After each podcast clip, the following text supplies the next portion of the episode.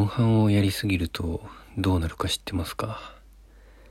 スティックが壊れるんです。PSP で昔やっていた頃もうめちゃくちゃモンハンやってたんですけど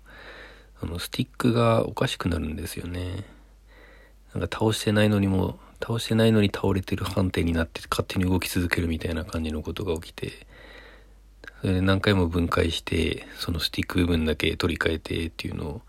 やっていたんですけれども今回スイッチでも同じことが起きてしまいましていやスイッチ分解するのはちょっと緊張したな。PSP 以上になぜか緊張したな。なんか修理キットみたいなのがありましてそれを使って割とサクサクっとできましたね。さあ次はいつまで持つのか。